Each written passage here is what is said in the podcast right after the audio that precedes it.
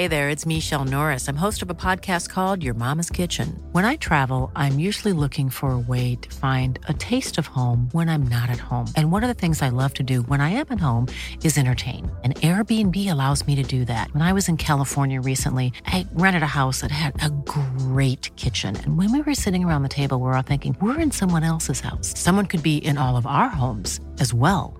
If you have a home, but you're not always at home, you have an Airbnb. Your home might be worth more than you think. Find out how much at airbnb.com/slash host. Bonjour, ici Louis Vindel. Vous m'avez peut-être écouté dans Passage, aux côtés de Solal, mais aujourd'hui je vous dis deux mots sur Lettres Zola, une publication soutenue par Louis Média. La promesse de Lettres Zola, c'est d'amener la littérature dans votre boîte aux lettres. Chaque mois, recevez un texte original et inédit par une jeune plume française. Un petit livre d'une cinquantaine de pages grâce auquel vous pourrez vous plonger dans un sujet de société et découvrir les nouveaux visages de la littérature contemporaine. Mathieu Palin, Blandine Rinkel, Arthur Dreyfus, Abigail Assor, François-Henri Désérable et bien d'autres. Vous pouvez vous abonner à partir d'un peu plus de 6 euros sur www.lettrezola.fr. Bonne écoute et bonne lecture. Louis.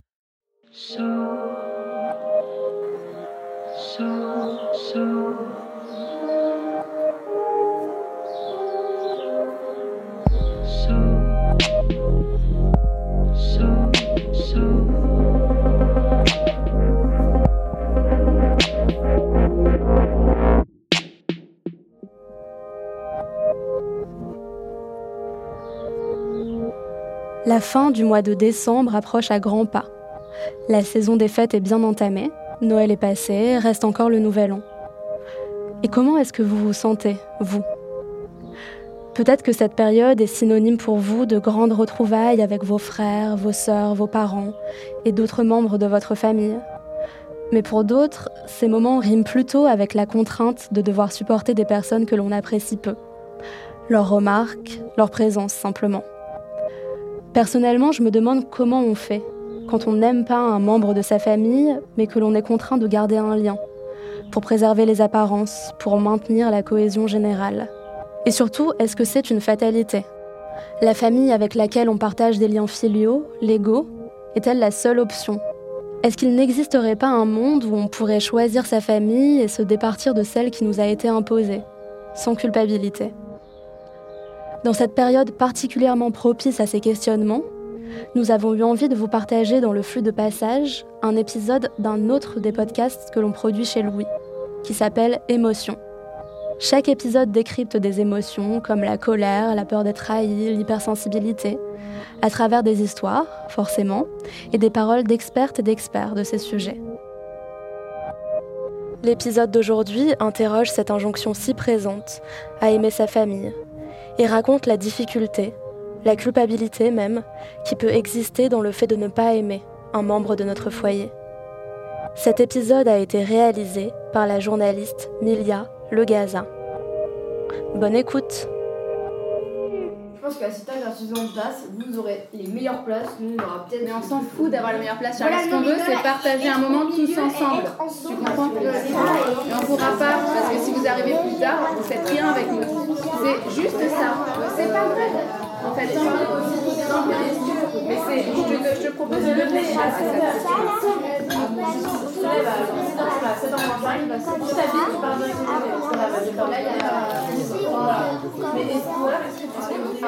Tout est parti de là, de cette cacophonie. On vit ensemble au quotidien, on est ce qu'il faut bien appeler une famille, ou du moins selon les mots de l'INSEE, un ménage, mais est-ce qu'on s'écoute? Est-ce qu'on se comprend? Est-ce que, juste parce qu'on vit ensemble, on s'aime Tout est parti de là, de chez moi, de mon vécu, de cette famille autour de cette table que vous venez d'entendre. Cette famille dite recomposée avec ses cinq enfants entre 7 et 13 ans. Cette famille que je n'avais pas forcément imaginée comme ça, trop d'enfants, trop de différences, trop d'intendances. Et cette question, qui s'est immiscée doucement dans ma vie, comme une petite vague, est-ce qu'on est vraiment obligé de tous s'aimer? L'amour au sein de la famille ne coule pas forcément de source. Le problème, c'est que c'est difficile de l'assumer. Le ressentir, c'est souffrir un peu. Le dire, c'est presque déjà briser un tabou. Et c'est précisément ça qui m'intéresse. Comment peut-on vivre en famille sans s'aimer au sens viscéral et naturel où on l'entend habituellement? Moi, ce qui m'a fait du bien dans un premier temps, c'est de réaliser que je n'étais pas toute seule dans ce cas-là. Pas toute seule à ne pas savoir quoi faire de mes émotions négatives, de mon hostilité. Pas toute seule à me demander est-ce qu'on peut se forcer à aimer? Une des premières personnes à qui j'ai parlé de ce sujet, c'est Alice. Alice, je l'ai vue pour la première fois dans sa voiture sur le parking de la gare de Poitiers. Elle venait me chercher pour l'interview, pas hyper rassurée à l'idée de me raconter son histoire. Celle d'une jeune femme à peine sortie de la fac qui rencontre un homme un peu moins jeune qu'elle via les réseaux sociaux. Elle en tombe amoureuse très vite et réalise, tardivement, que le prendre lui dans sa vie à elle, c'est aussi prendre son fils. Je sais pas si on peut appeler ça un coup de foudre, un coup de cœur. Il y a eu un truc qui s'est passé entre nous et, euh... et on s'est plus quitté en fait. Voilà, donc je sais qu'il a un petit garçon, il m'en parle souvent, mais je pour moi c'est pas un souci en fait. Je, je vois pas le, j'aime bien les enfants. Euh, je travaille même avec des enfants. Je trouve ça chouette. Je me dis bon ben pourquoi pas. Ça part papa. En plus, euh, je trouve ça plutôt charmant. Euh, ça me dérange pas. Je vois pas le, le souci qu'il peut y avoir avec ça. Un soir, je viens chez lui. Son fils dormait. Et ce moment m'a particulièrement marqué, je pense, à vie. Parce que du coup, il me dit, bah tiens, si tu veux, tu, je te le montre. Donc voilà, je, je rentre dans la chambre et je vois ce petit garçon dormir. Et là, ça a été les grandes eaux pour moi. J'ai pleuré. Je sais pas. C'est comme si ce petit garçon, je, savais qu'il y aurait quelque chose qui se, qui se passerait en fait. C'est comme si, enfin, je, je peux pas expliquer en fait ce qui s'est passé. C'est très instinctif. Mon copain ne comprenait pas d'ailleurs, mais qu'est-ce qui se passe? Je non, mais je le trouve magnifique, il est tellement beau. Puis voilà, j'étais touchée en fait de le voir. Euh, euh, et, donc du coup, je suis sortie de là en me disant, bah ça va être beau, quoi. On va vivre un truc super chouette. Euh, j'ai envie de l'aimer, ce, petit garçon. J'ai vraiment envie de l'aimer. J'ai envie d'être, voilà, pas sa maman, je la serai jamais, mais j'avais envie d'avoir une place, voilà, d'adulte en qui il pourrait avoir confiance, bienveillante. j'avais vraiment envie d'être, voilà, cette personne-là qui pourrait bah, construire une famille avec avec eux.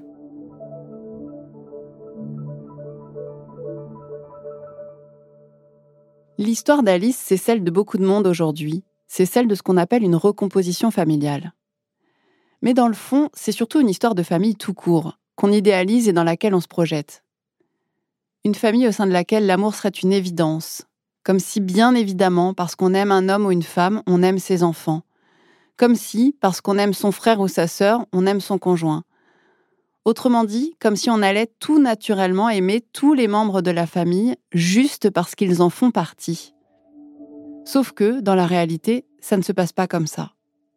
Il arrive qu'on prenne conscience que l'amour n'est pas né là où on l'attendait. Ou en tout cas qu'il prenne une forme différente de celle qu'on attendait. Parce que l'amour n'est pas univoque, monolithique. L'amour, c'est un sentiment plein de nuances. Il n'y a pas de consensus véritablement euh, sur ce que c'est que l'amour. Hein, donc c'est un sentiment très fort qu'il est extrêmement difficile et délicat de définir justement parce qu'il prend des formes multiples. L'homme que vous venez d'entendre, c'est Gérard Néran. Il est sociologue, il a passé sa vie à étudier les liens de parentalité, de fraternité et tous les troubles qui pouvaient y être liés. Et en gros, ce dont il est sûr, c'est que si l'amour ne se force pas, le fait de prendre soin des autres, et en l'occurrence des bébés humains quand ils naissent, ça, c'est indispensable au bon développement de l'enfant. Ça crée des dysfonctionnements très importants. Hein. Ce que justement Spitz a, montré à, partir de 1945, avec son idée de, syndrome d'hospitalisme, c'était que euh, les enfants qui euh, ne bénéficiaient pas de cette attention euh, portée vers eux et, de cette qualité relationnelle bah, pouvaient développer des troubles psychiques très graves qu'il a regroupé donc sous ce terme d'hospitalisme et, certains bébés euh, ça pouvait les amener à la mort, parce qu'ils ne se sentaient pas accueillis dans notre monde, et ils n'avaient plus de raison de vivre. Donc euh, il y a nécessité, effectivement, pour que le développement de l'enfant se passe de toute façon tout satisfaisante, qu'il y ait au moins une personne, évidemment c'est mieux quand il y en a plusieurs, mais qu'il y ait au moins une personne avec laquelle l'enfant va entretenir une relation régulière sur, sur une base de bienveillance de cette personne à son égard. Il appelle ça les sentiments positifs. C'est l'idée que si l'on ne bénéficie pas au minimum de ce sentiment positif à la naissance, alors notre bon développement sera entravé. Sur ce point, la science est formelle. Une commission avec des gynécologues obstétriciens, des pédopsychiatres, des psychologues, des sages-femmes, des profs d'université s'est même créée en 2019 pour rédiger un rapport, et il est très clair. Les mille premiers jours de la vie de l'enfant constituent une période cruciale pour les premiers apprentissages, le développement cognitif et affectif et la sociabilité. Pas le choix donc que d'aimer un nourrisson, quitte à se faire aider pour y arriver, quitte à passer la main. C'est sa vie qui en dépend. Catherine Audibert est psychologue clinicienne, auteure de plusieurs livres tels que L'incapacité à être seule, Essai sur l'amour, la solitude et les addictions, ou encore Amour et crise dans la famille recomposée. Elle aussi, je l'ai rencontrée et elle aussi, elle a insisté sur l'importance d'être aimée quand on est tout petit. On a bien vu, euh, euh, avec des expériences déplorables qui ne sont pas d'aujourd'hui, mais enfin bon, euh, qui ont existé quand même il y a, il y a peu de temps, par exemple. à la chute de Ceausescu, les pouponnières qu'on a ouvertes, on a trouvé des enfants qui étaient dans un état abandonnique très avancé, parce qu'ils n'avaient eu que des soins concernant leurs besoins, comme la nourriture, euh, le sommeil, euh, enfin bon, euh, tout ce qui permet de survivre finalement, mais ils n'avaient pas eu d'amour, ils n'avaient pas été choyés, ils n'avaient pas eu une présence affectueuse auprès d'eux. Et donc ces enfants, pour certains, mouraient, pour d'autres avaient un retard très important. Cette expérience dont parle Catherine Audibert, c'est celle des orphelinats découverts en Roumanie à la chute du mur de Berlin. On y a trouvé des milliers d'enfants abandonnés et maintenus jusqu'à l'âge de 3 ans dans des établissements où ils étaient tout juste nourris et privés de tout lien affectif. On les appelait les enfants du diable, en référence au dictateur roumain Ceausescu qui avait généré ce drame humain. Il voulait que les plus forts s'en sortent. Et c'est ce qui s'est passé beaucoup se sont laissés mourir. Ce que ça met en évidence, c'est que ce qui est important, c'est le fameux sentiment positif à l'égard d'un enfant dont nous parlait Gérard Néran. On est loin de l'amour dévoué au sacrificiel. D'ailleurs, le sociologue nous le rappelle, par le passé, cette question de l'amour, on se la posait beaucoup moins.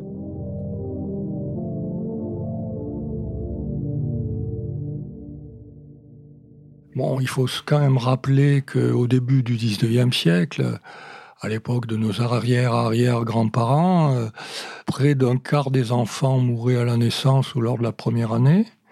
Un autre quart mourait avant d'atteindre l'âge adulte, donc il y avait une expression qui rendait compte de cela, c'était il faut deux enfants pour faire un adulte. Donc évidemment, avec une telle mortalité infantile, il valait mieux ne pas trop s'attacher à ses enfants, surtout quand ils étaient petits. Donc le statut de l'enfant n'était pas celui qu'il peut avoir aujourd'hui. Donc euh, on avait euh, beaucoup plus d'enfants, il fallait pas trop s'y attacher, et en plus, la psychanalyse et les approches euh, de ce type euh, n'étaient pas encore apparues ou étaient encore assez peu connues, et on n'avait pas conscience d'une telle importance du lien affectif pour le bon développement de l'enfant lorsqu'il était petit. Depuis donc, Freud, Dolto et la psychanalyse sont passés par là. Freud, en travaillant sur le langage du corps, a identifié plusieurs stades de développement chez l'enfant, des étapes propres à tous pour grandir.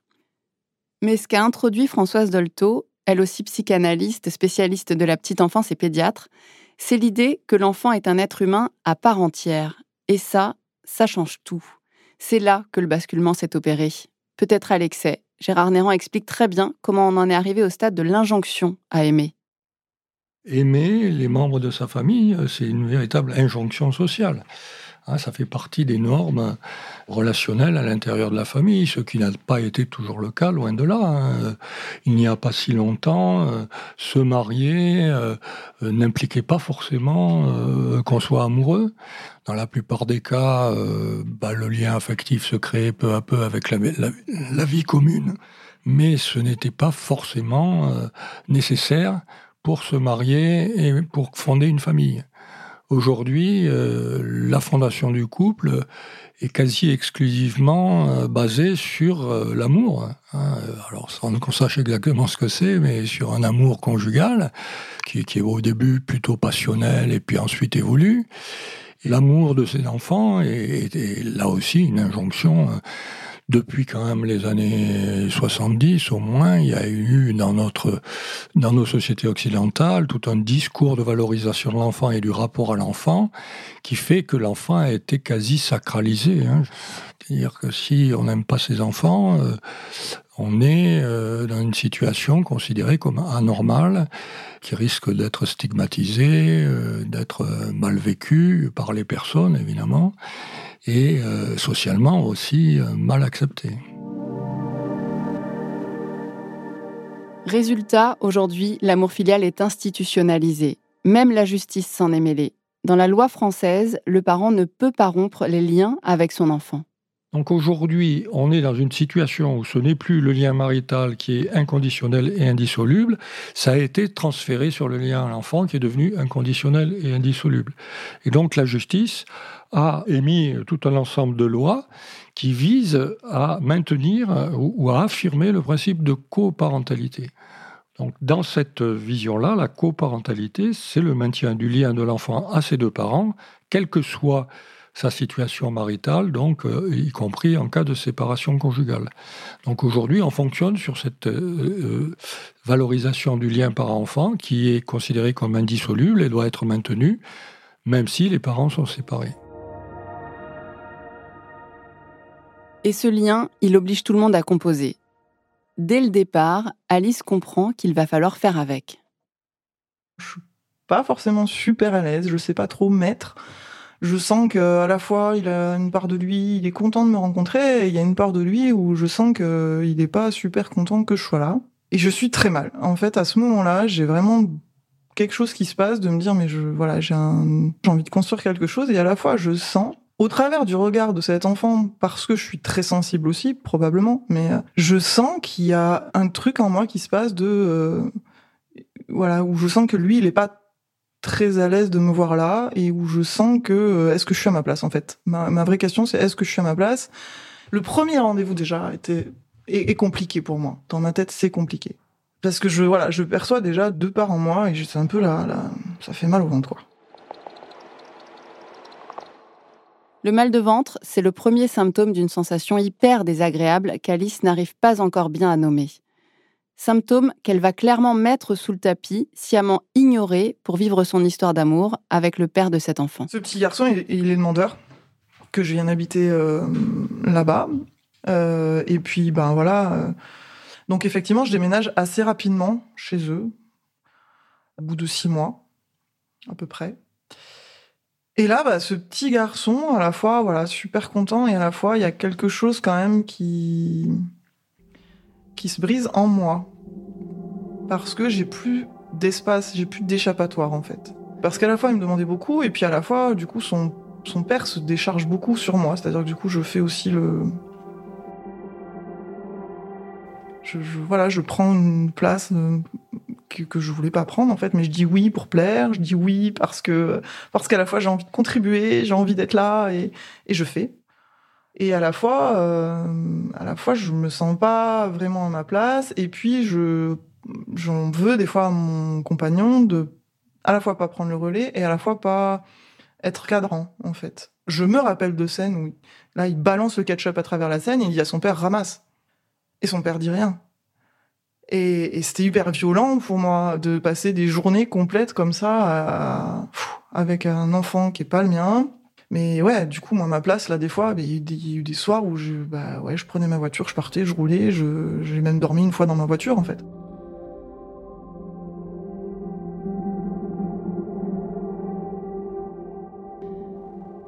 Pour Alice, on sent bien que le choc est violent. Elle n'est pas la seule dans ce cas. Sur Internet, les groupes de discussion sont nombreux et les témoignages pas toujours bienveillants. On y lit des ras-le-bol basiques, du désespoir, de la colère et bien souvent de l'impuissance et de la culpabilité. En préparant l'épisode, j'ai pu parler avec beaucoup de femmes dans ce cas-là. Parce que oui, parlons-en, ce sont souvent, voire exclusivement des femmes qui acceptent de parler de ça. Comme si les hommes ne se sentaient pas concernés ou moins concernés. Ce constat mériterait un podcast à lui tout seul. Je ne vais pas m'y attarder, mais il se joue peut-être là quelque chose d'intéressant qui en dit long sur la répartition inconsciente des rôles entre les hommes et les femmes au sein des foyers, et sur nos façons, à chacun, d'appréhender l'amour. Ce qui est sûr, c'est que bon nombre de ces femmes souffrent. Sur son blog La douceur des hérissons, Sarah recueille les témoignages de belles-mères en grande souffrance psychologique, et ça donne ça. La brosse à dents dans la salle de bain, le nom sur la porte de sa chambre, les dessins sur le frigo.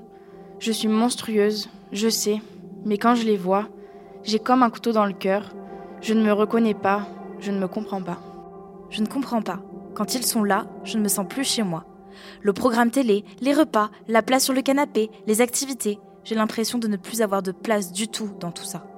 Les photos de sa fille dans notre maison, j'ai honte de le dire, mais je ne supporte pas. Ça me fait mal, je me sens oppressée. L'une d'entre elles m'a avoué, je ne pouvais pas l'aimer, c'était même pire que ça, je lui en voulais d'exister.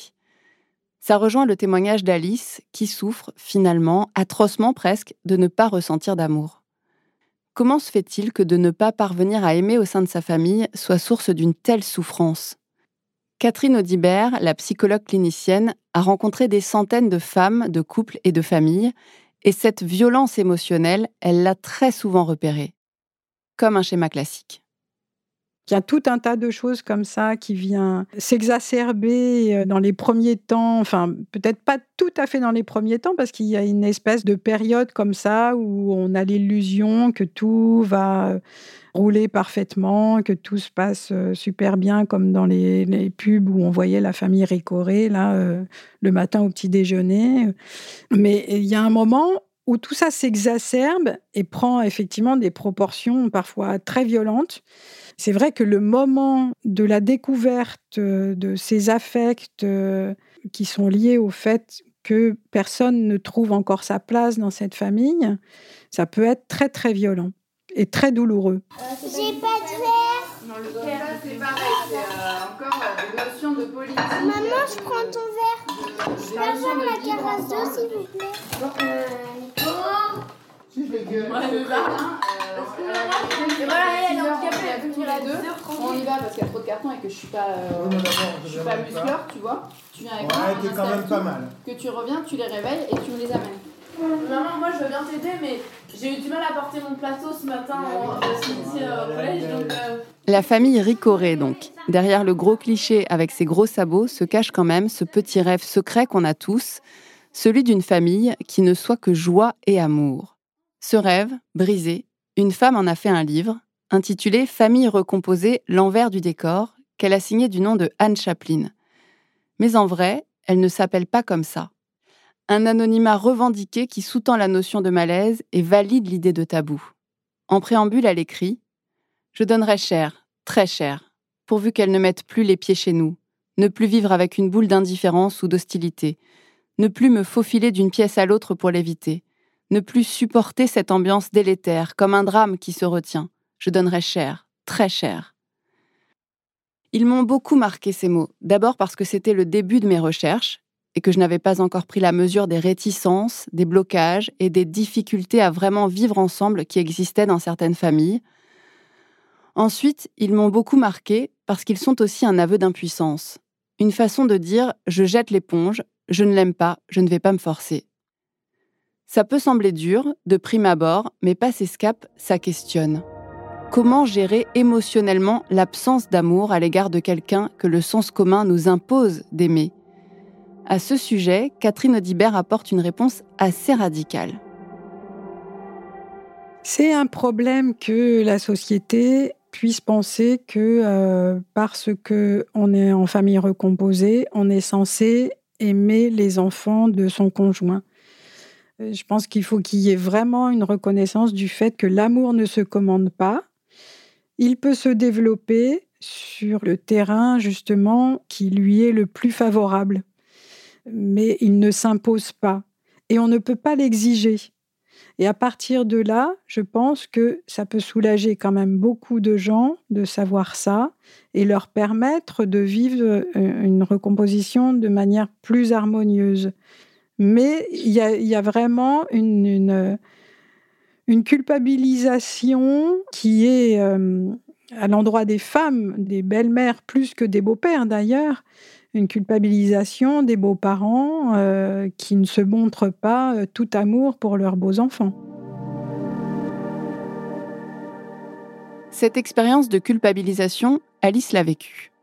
Elle est passée par cette forme d'ambivalence qu'elle décrit très bien. J'ai deux parts en moi très puissantes qui se, tapent dessus l'une sur l'autre à l'intérieur de moi. C'est-à-dire qu'il y a une part qui euh, a énormément d'amour pour cet enfant, qui a énormément d'amour pour mon compagnon, qui a envie de énormément de contribuer, de faire une famille, d'être là pour les uns, pour les autres, euh, qui a envie d'être une belle personne et qui se dit que pour être une belle personne, il faut aimer tout le monde. Enfin voilà, j'avais.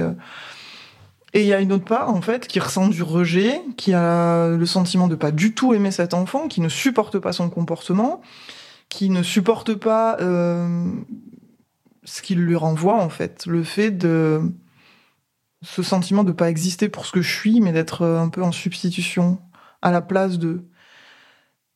ce qui était compliqué aussi, c'était que c'était dans un endroit où elle, elle avait habité. Dès qu'il vient, j'ai le sentiment sa mère vient avec. Et j'ai le sentiment que sa mère non seulement vient avec, mais en plus c'est comme si je n'existais plus, qu'elle était euh, au-dessus de moi, parce qu'en plus je suis pas maman, moi, donc euh, je l'aperçois elle comme étant beaucoup plus grande, beaucoup plus, enfin voilà, j'ai plein de plus, euh, plus grande, plus, plus, plus mature, plus plein de choses. Elle, elle a eu un enfant, elle, voilà, et puis avec une longue histoire aussi avec mon compagnon. Donc je me dis, mais oh, tout ce qu'ils ont vécu, moi, je suis rien à côté, quoi. Et il me renvoie tout ça, en fait, quand il rentre, à quand il rentre, il me renvoie tout ça. Et c'est largement accentué parce que euh, j'ai envie de bien faire aussi et que du coup, je m'affirme pas forcément moi, je m'écoute pas moi, en fait, à ce moment-là. J'écoute pas ce qui se passe en moi. J'écoute pas ni mes émotions, ni mes besoins profonds. J'écoute pas ce que je ressens. J'ai, voilà, j'ai juste envie que ça marche. Et euh, donc je dis des oui en pensant beaucoup de non.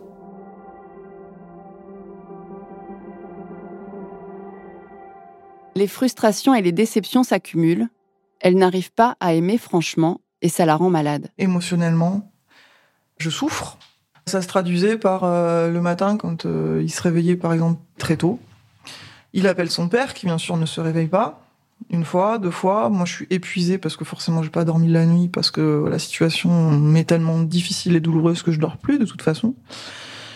Et donc, je suis épuisée et donc j'essaie de réveiller le papa une fois, deux fois. À la troisième fois, il râle il se lève.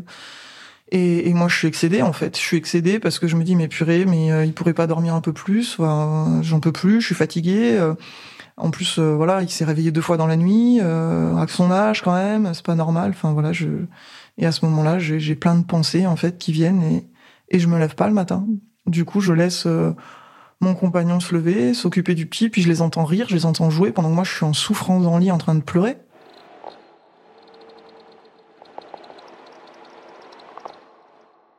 De pleurer toutes les larmes de mon corps parce qu'à ce moment-là, bah, je me sens seule je me sens horrible, je me sens monstrueuse et euh, j'ai juste une envie, c'est de partir. Et en même temps, je me sens pas de partir pour ça. Je me dis, mais euh, cet homme, je l'aime. Quand il n'y a pas son fils, j'en vis des moments incroyables. Comment c'est possible que je laisse tout tomber pour ça, alors que c'est moi le problème? Je suis un monstre de pas réussir à aimer ce gamin. Alice souffre de ne pas aimer.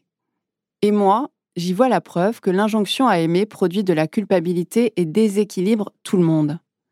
Ce que j'ai donc voulu demander à Catherine Audibert, c'est est-ce que ne pas aimer un enfant peut vraiment lui causer du tort? Comment cet enfant euh, qui a une belle-mère euh, qui dit ne pas l'aimer va se construire psychiquement?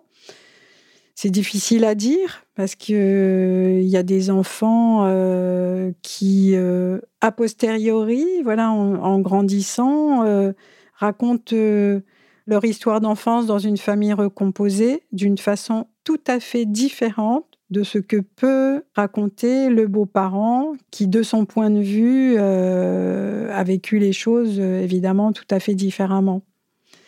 C'est un mystère. On peut en dire quelque chose que des années après, quand les gens racontent leur enfance. Et justement, dans mon tour de France des histoires de famille, j'ai rencontré une femme qui en avait du recul sur son histoire et qui a pu me raconter ce qu'elle avait vécu enfant. Cette femme, c'est Camille. Dès le départ, j'ai été frappée par sa douceur qui contrastait avec son histoire digne de Cendrillon. Je suis née en 83. J'ai un début de vie, on va dire, les quatre premières années qui sont, euh, je crois, euh, pas très euh, faciles. C'est avec mon regard d'adulte que je dis ça, hein, mais parce que j'avais une maman qui était dépressive, qui a fait beaucoup, beaucoup de tentatives de suicide et qui a fini par, y arriver quand j'allais avoir 4 ans, donc euh, en septembre 87.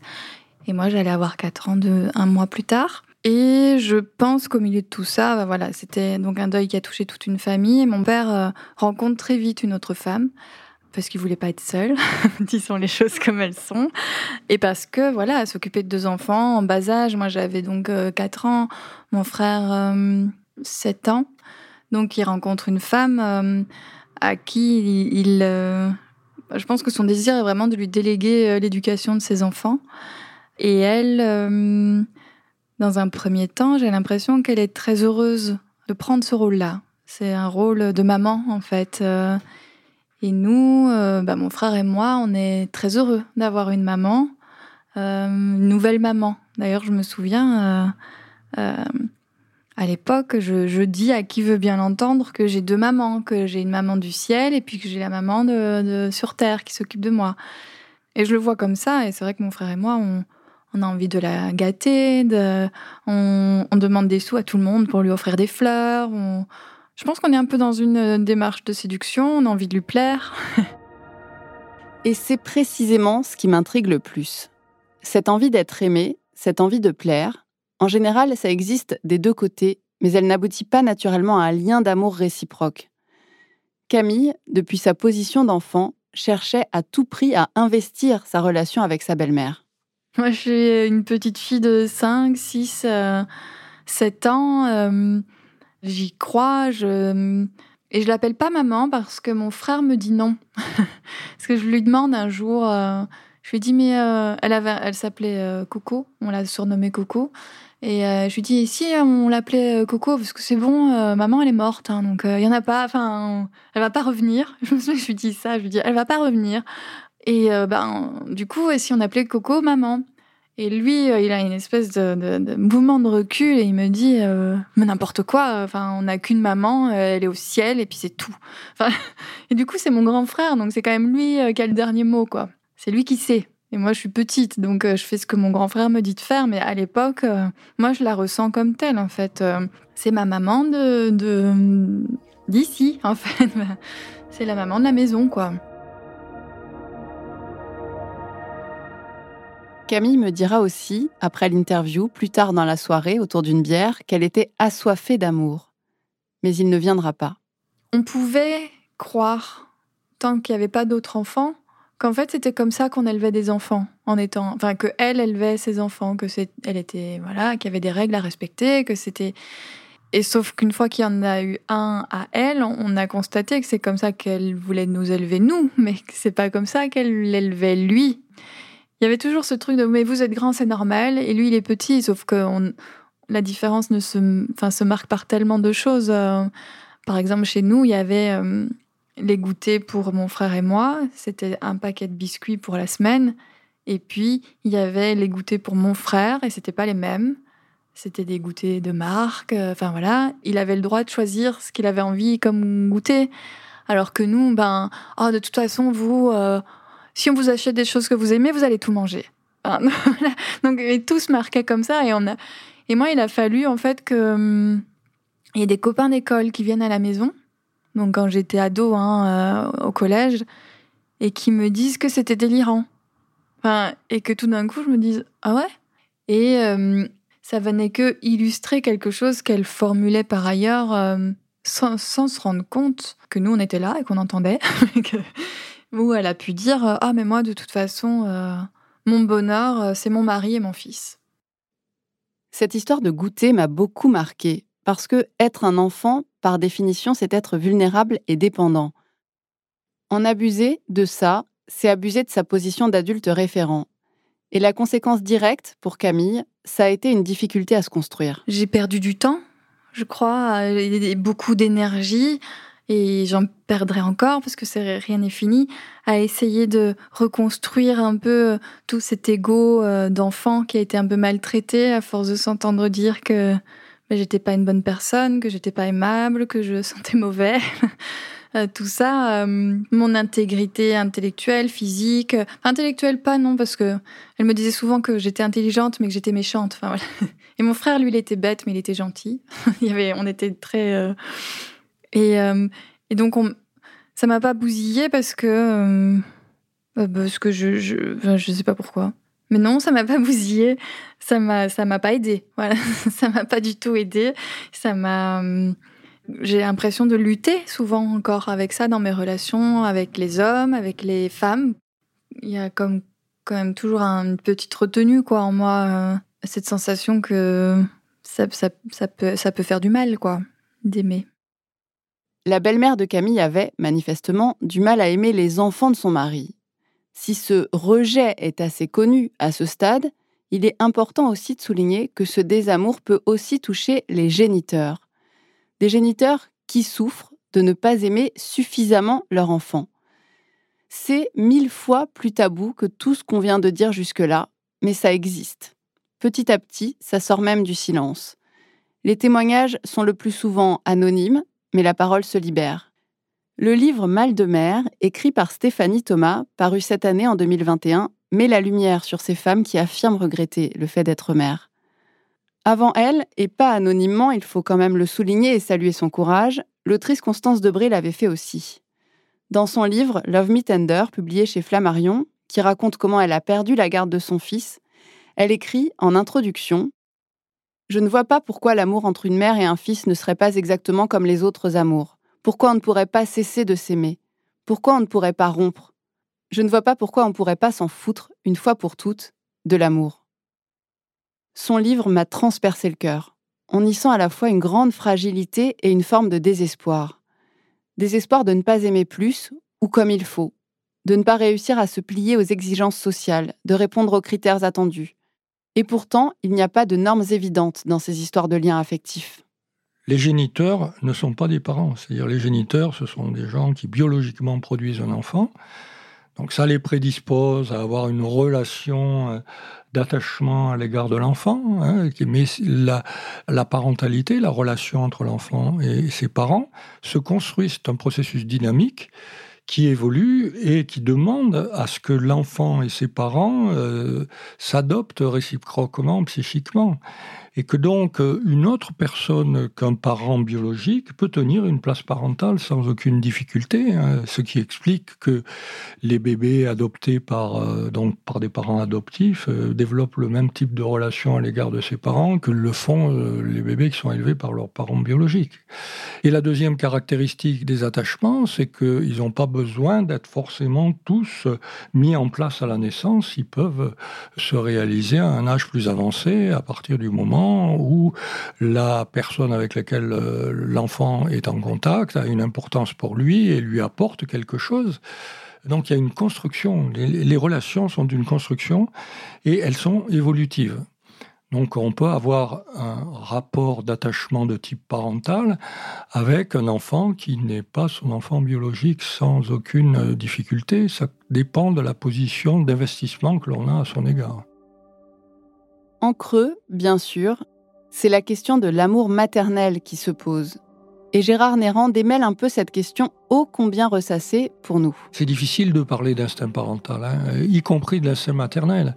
Elisabeth Badinter, euh, dans les années 80, quand elle a fait paraître son livre sur l'amour maternel, justement, l'amour en plus, hein, elle a essayé de montrer que euh, l'instinct maternel, euh, c'était une notion culturelle et que ça n'existait pas, qu'il y a effectivement, et là aussi les pédopsychiatres le rappellent, il y a des parents et des mères qui ne ressentent rien à l'égard de leur enfant, ça, euh, j'ai travaillé à hein, une, époque avec des pédopsychiatres et psychanalystes sur la prévention psychique précoce et j'ai rencontré donc une mère qui avait eu une, une, psychose postpartum, qui avait eu deux, deux jumelles euh, dont elle s'occupait très bien à la naissance, mais elle ressentait rien à leur égard. Elle m'avait dit, moi, je, non, pour moi, euh, je m'en occupais parce qu'il fallait s'en occuper, mais j'avais pas de sentiment à leur égard. Et donc, elle a suivi une thérapie qui lui a permis de développer par la suite un amour à l'égard de ses enfants, et après, ça n'a plus posé de problème. Apprendre à vivre ensemble, à faire attention aux autres, à leurs besoins, à leurs émotions. Ce serait donc ça les fondamentaux d'une éducation réussie. Et Catherine Audibert me l'a confirmé. L'enfant peut bien grandir s'il est dans un environnement bienveillant. Ce n'est pas finalement la personne qui est attaquée par l'enfant, c'est plutôt la place que cette personne prend. Donc il faut aussi que les adultes comprennent ce que les enfants peuvent être en train de ressentir et leur laissent le temps aussi de s'habituer et au bout d'un certain temps, chacun va trouver sa place comme ça. Créer du lien et trouver sa place, pas si facile en pratique. Alice a eu beaucoup de mal. Je dirais pas qu'on a recréé du lien parce qu'en fait, depuis le début, je vivais ma souffrance complètement cachée. C'est-à-dire que bien sûr qu'il devait le ressentir, bien sûr qu'il doit le ressentir à ce moment-là, que je suis pas bien. Et qu'il n'a pas les moyens à son âge de mettre des mots sur elle est pas bien. Et que peut-être, ça je sais pas, peut-être qu'à ce moment-là, il se sent peut-être un peu responsable, j'en sais rien. Mais par contre, dans mes actes, je, bah, je suis là pour lui, je m'occupe de lui. Euh, je j'ai pas ce je lui fais pas je lui montre pas. Mais en fait c'est justement toute cette énergie à pas lui montrer qui fait que moi j'explose et que je me détruis en fait. Parce que je passe beaucoup beaucoup d'énergie à pas lui montrer. Je passe beaucoup d'énergie à être là pour lui. Euh, et du coup d'ailleurs je ne m'écoute absolument pas et, et moins je m'écoute. Plus lui bah, il en demande plus il en demande moins je m'écoute et plus le rejet augmente et je lui en veux en fait. Dès que son fils venait, j'avais la haine contre mon compagnon. Mais la haine, c'était vraiment même pas de la colère, j'avais de la haine. Je le voyais plus comme un, allié, je le voyais comme mon ennemi. Comme si c'était lui qui allait me détruire en fait. C'était très violent. Et là, j'utilise des mots violents, mais c'est pour être très juste par rapport au ressenti que je pouvais avoir. J'avais la rage. Je suis pas maman. Euh, j'ai pas d'enfant, je pourrais euh, avoir une vie euh, complètement euh, libre, sans contrainte. Oui, du coup, à ce moment-là, le couple, il en prenait une sacrée claque parce que moi, mon compagnon, lui, il a envie d'être un super bon papa, il a surtout pas envie de perdre son fils. et puis, il a, voilà, il a mal aussi de me voir mal, mais il voit pas comment, comment m'aider ou comment être là pour moi à ce moment-là. Pendant l'enregistrement d'Alice, j'étais sidérée par la puissance de sa souffrance, la violence de ses émotions et la façon qu'elle avait de subir les choses. Comme si tout ça la dépassait complètement. Comme si elle était envahie par une émotion cent fois plus grosse qu'elle et qu'elle ne savait vraiment pas quoi en faire. Elle souffre de ne pas trouver sa place, de ne pas aimer. Et la douleur liée au fait de ne pas y arriver, forcément, elle a des conséquences sur toute la famille. Alors que, d'après Catherine Audibert, avant d'envisager l'amour, il faut placer le respect. Tout part du, respect qu'on se doit à l'autre quand on vit ensemble. On peut se dire qu'on n'est pas obligé d'aimer, que l'amour viendra peut-être euh, ou pas, mais en tous les cas, on peut tout faire pour, euh, pour respecter l'autre. Et ça, je pense que c'est déjà à l'intérieur du couple euh, qu'il faut poser ces bases-là. C'est-à-dire que, euh, par exemple, euh, une femme euh, qui devient belle-mère, elle doit être soutenue par son mari. Le respect, ça veut dire peut-être passer par des espèces de, conseils de famille, voilà, où on se réunit tous et puis on se dit ce qui va pas. ce qui fonctionne pas, ce qui peut blesser, ce qui peut sembler injuste pour certains. À chaque fois que j'ai proposé ça dans les familles euh, qui étaient en souffrance, ça a plutôt bien marché, ça a donné des résultats. On se dit les, choses assez, euh, assez ouvertement, que ce soit les sentiments, que ce soit les choses plus matérielles, le fonctionnement, les règles de vie à la maison. Mais je pense qu'il faut vraiment une bonne cohérence dans le couple pour que ça puisse être possible aussi. Pour Alice, la situation s'est débloquée quand elle a réussi à accepter ses émotions et quand elle a pu en parler. Accepter à un moment donné, et d'ailleurs je me souviens du jour où ça a été un déclic, où j'ai dit à mon compagnon, je m'excuse vraiment, je suis euh, profondément désolée, je sais que ça va te faire du mal, et je suis pas fière de ce que je vais te dire, j'en souffre, mais euh, je crois que je l'aime pas et je crois que j'y arriverai jamais. Ça a été un déclic, c'est-à-dire qu'à peu près le lendemain, je, ou je sais pas le lendemain ou dans la semaine d'après, euh, rien que le fait de pouvoir s'autoriser à le dire en fait, ça m'a libéré d'un 38 tonnes que je me traînais. Et c'est là que j'ai pu effectivement peut-être activer quelque chose et, et me dire mais en fait c'est pas ce que j'ai envie de vivre.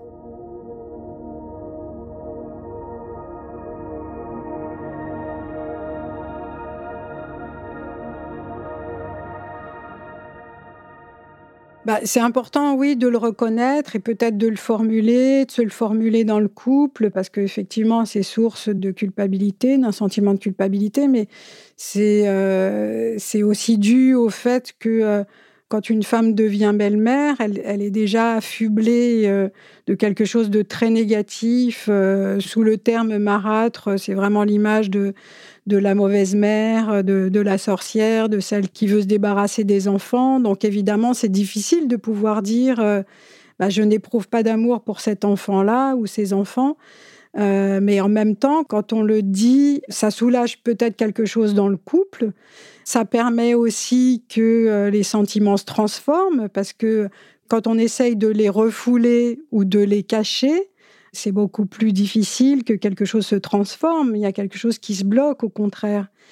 Et hum, reconnaître ça et peut-être le dire, ça permet aussi que d'autres femmes le reconnaissent et se sentent soulagées par cette reconnaissance-là. Parce que ce déni euh, ou ce refoulement euh, n'aide pas du tout les femmes à pouvoir euh, créer des liens avec les enfants de leurs conjoints. Sortir du déni et du refoulement pour être en capacité de créer avec cette personne une relation saine. Voilà l'objectif, construire une relation qui ne nuise à personne. L'enjeu, il est là, et c'est probablement ce qui a manqué à Camille dans sa relation avec sa belle-mère. J'ai mis longtemps avant de me rendre compte que ça avait pu m'impacter. J'ai mis 35 euh, ans et plusieurs thérapies. Euh, et comment je me suis construite? Ben, Je me suis construite euh, comme quelqu'un qui est jamais tout à fait légitime à être là où elle est, qui mérite jamais tout à fait l'amour qu'on lui donne, qui est jamais tout à fait sûre de l'amour qu'on lui donne, qui mérite pas de prendre trop de place et que d'une façon générale, oui, l'amour, euh, bah, ça se mérite et il faut être euh, un peu aussi avec un truc de euh, un tyran, un peu de perfectionnisme, de ben, si tu sais pas faire les choses parfaitement, alors ne les fais pas. Parce que sinon, tu vas te confronter aux gens qui vont te dire que c'était pas comme ça qu'il fallait faire. Au bilan, Camille a souffert, mais de quoi? De ne pas être aimée ou d'être mal aimée? En tout cas, c'est cette souffrance qui peut expliquer le besoin, en grandissant, de certains enfants de couper les ponts avec leurs parents ou beaux-parents. Briser un lien de famille peut se révéler salutaire. Alice, elle, a réussi non pas à briser le lien, mais à se défaire de cette obligation d'aimer cet enfant. Avec le temps, elle a même, presque, trouvé une forme d'harmonie. Alors, harmonie, je sais pas. Je sais pas si on peut parler d'harmonie. En tout cas, on a un équilibre et euh, on a un mode de communication aujourd'hui qui fait qu'on se comprend et euh, qu'on peut se relier. En fait, on peut ne pas être d'accord. On peut à un moment donné, euh, peut-être qu'avec des mots de certaines personnes, on pourrait dire peut-être des fois on s'aime pas, mais c'est pas pas pas s'aimer. Des fois, on n'est juste pas d'accord. En fait, on est juste pas. Il y a certains comportements en fait, effectivement, qu'on va pas aimer mais que ce soit lui par rapport à moi, moi, des fois, des fois que je que peut-être je lui renvoie ou ça l'agace. Mais en fait, je suis OK avec ça maintenant. Et, inversement, d'ailleurs, je pense que lui, euh, c'est pareil. Il est OK avec le fait que parfois, euh, bah ouais, je suis pas non plus euh, tout le temps, hein, toute love-love avec lui et qu'il y a des fois où ça peut être compliqué. On peut donc finir par s'aimer un peu, comme cette femme qui m'a dit qu'elle aimait bien les enfants de son conjoint. Et ça peut marcher aussi avec votre beau-frère, votre sœur ou votre gendre. Mais on ne peut décidément pas introduire la notion de devoir dans l'amour. Ça, c'est une illusion.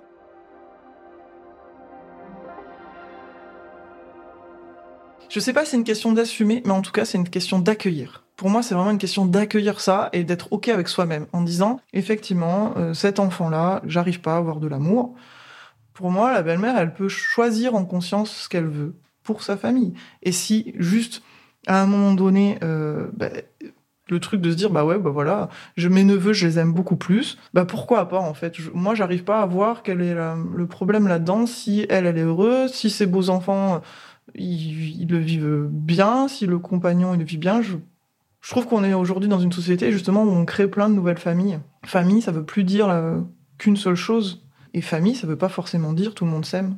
Mais même dans des familles classiques d'ailleurs si on est très honnête et transparent je crois que même dans des familles classiques tout le monde s'aime pas en fait la problématique des familles recomposées peut d'ailleurs apporter ça comme richesse. Que même quand on est dans une famille classique, on n'est pas obligé de s'aimer. L'amour, de toute façon, ne se contrôle pas, ne se dirige pas, ne se commande pas. On peut faire le choix d'essayer d'être euh, au moins respectueux ou d'essayer d'entrer en empathie ou de comprendre ou d'essayer d'ouvrir notre cœur à la personne. Voilà, c'est ouvrir notre cœur. Ça, on peut faire le choix d'ouvrir le cœur. On ne peut pas choisir d'aimer.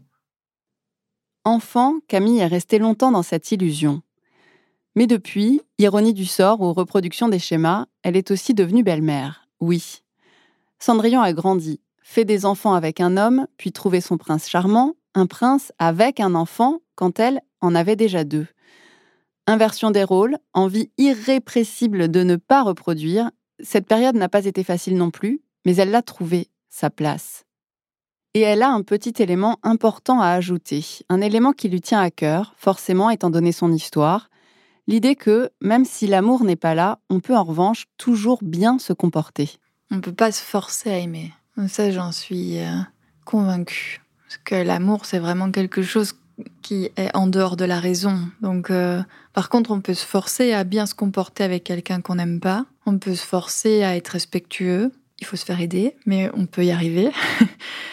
mais on peut pas se forcer à aimer. Aimer, c'est un élan du cœur et je vois pas comment on peut créer ça.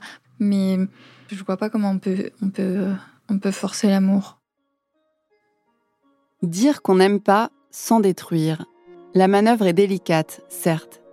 Mais ne pas reconnaître qu'on n'aime pas, c'est se nier. L'équilibre à trouver, c'est peut-être d'accepter et même de se dire, comme une délivrance, un soulagement, qu'on ne s'aime pas, mais qu'on ne se veut pas de mal.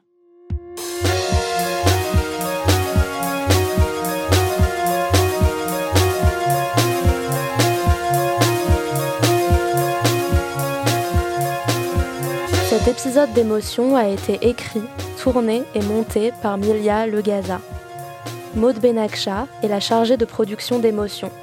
Sur cet épisode, elle a également travaillé avec Agathe Le Taillandier et Capucine Rouault. La musique et la réalisation sont de Charles de Cilia et le mix de Jean-Baptiste Aubonnet. Marion Girard est responsable de production, Mélissa Bounois, directrice des productions, et Charlotte Pudlowski, directrice éditoriale. Je suis Maureen Wilson et Émotion est une production Louis Média. Vous pouvez vous y abonner sur toutes les plateformes de podcast. Nous envoyer vos histoires à hello at. Et si vous souhaitez soutenir Louis, n'hésitez pas à vous abonner au club. Vous y trouverez des bonus, une newsletter, des rencontres avec l'équipe et bien plus. C'est sur louismedia.com slash club. À très vite